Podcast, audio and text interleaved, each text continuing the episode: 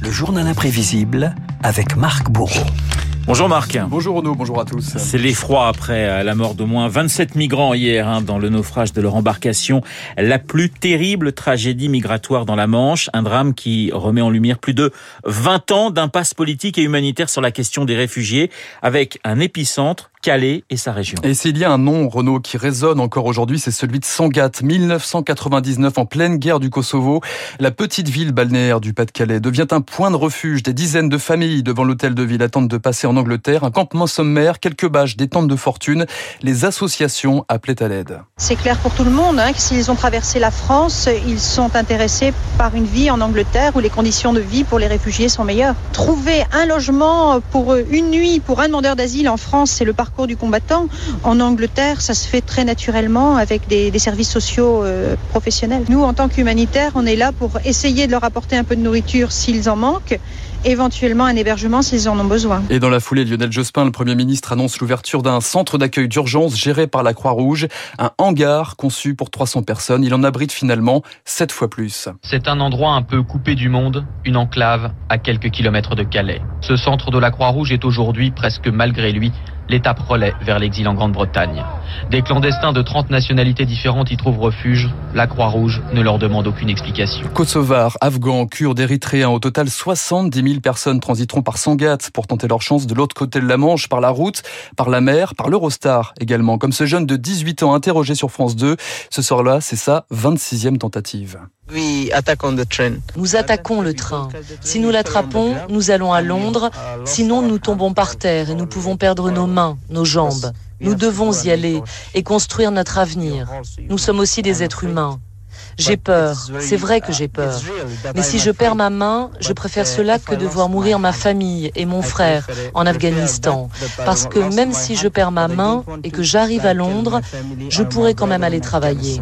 À Sangatte, les conditions de vie sont épouvantables. Les hommes vivent entassés, les habitants se plaignent. Le gouvernement est devant un dilemme. Privilégier l'humanitaire ou le répressif? Sangatte devient un dossier brûlant. En 2002, ce sera d'ailleurs le premier déplacement du nouveau ministre de l'Intérieur.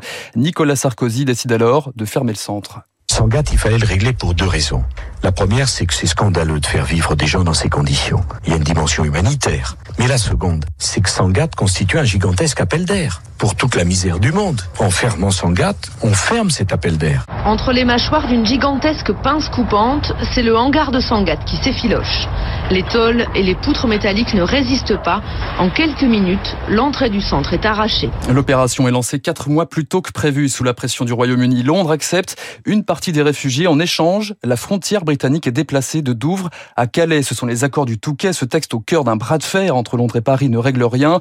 Les migrants se dispersent, errent dans les rues de Calais où s'installent leurs tentes dans un bois aux alentours. C'est le camp de la Lande. Ici, c'est le quartier des Africains de l'Est, au fond de la forêt, dans l'humidité. Ils dorment, entassés à 10 au moins, dans cet abri de fortune.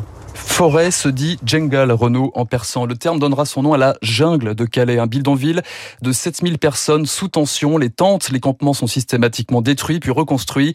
Au fil du temps, la lassitude gagne aussi les forces de l'ordre. C'est bien fait Ouais, c'est bien fait. C'est bien, c'est bien. Mais on fait ça pour rien. Pourquoi vous pensez que vous faites ça pour rien? Les gars, ils reviennent après. Il faut trouver une maison pour eux ou un, ou un trouver un cochon. Ah, c'est des êtres humains quand même. C'est pas, c'est pas, c'est pas des cochons. Parallèlement, l'insécurité gagne l'intérieur du campement, bagarre entre communautés, violences sexuelles en 2009. La jungle est démantelée une première fois sans succès. Nouvelle tentative en 2016. François Hollande appelle cette fois à un démantèlement total. Pour que nous puissions réussir dans les délais que j'ai fixés, les préfets ont reçu des instructions très précises. 9000 places seront créées dans les CAO, les centres d'accueil et d'orientation. Le 24 octobre, les opérations sont diffusées en direct, y compris au Royaume-Uni, qui continue de signer des chèques en échange d'une surveillance de ses frontières. Sur place, 4 à 6 000 personnes acceptent de prendre des bus, direction les centres d'accueil répartis dans toute la France. Manuel Valls, le ministre, le premier ministre, pardon, se félicite de l'opération. C'est un beau visage de la France. Voilà une opération humanitaire qui est menée en tenant compte d'hommes et de femmes qui fuient la guerre, qui demandent l'asile et qui est menée aussi avec fermeté. Pourtant, 2 à 3 000 migrants ne sont pas montés dans les bus. Certains se replient à Paris, place Stalingrad. Des centaines d'autres choisissent de rester à Calais et ses environs, considérés plus que jamais comme la dernière étape avant l'Angleterre.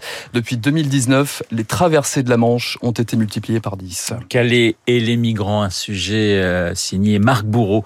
Marc Bourreau et son journal imprévisible. Merci Marc. Dans un instant, nous allons retrouver euh, David Barou pour son décryptage. Je vous rappelle euh, mon invité à 8h15, la journaliste Nathalie Chu qui signe Chérie, j'ai rétréci la droite. 7h53 sur Radio Classique. David, dans un instant.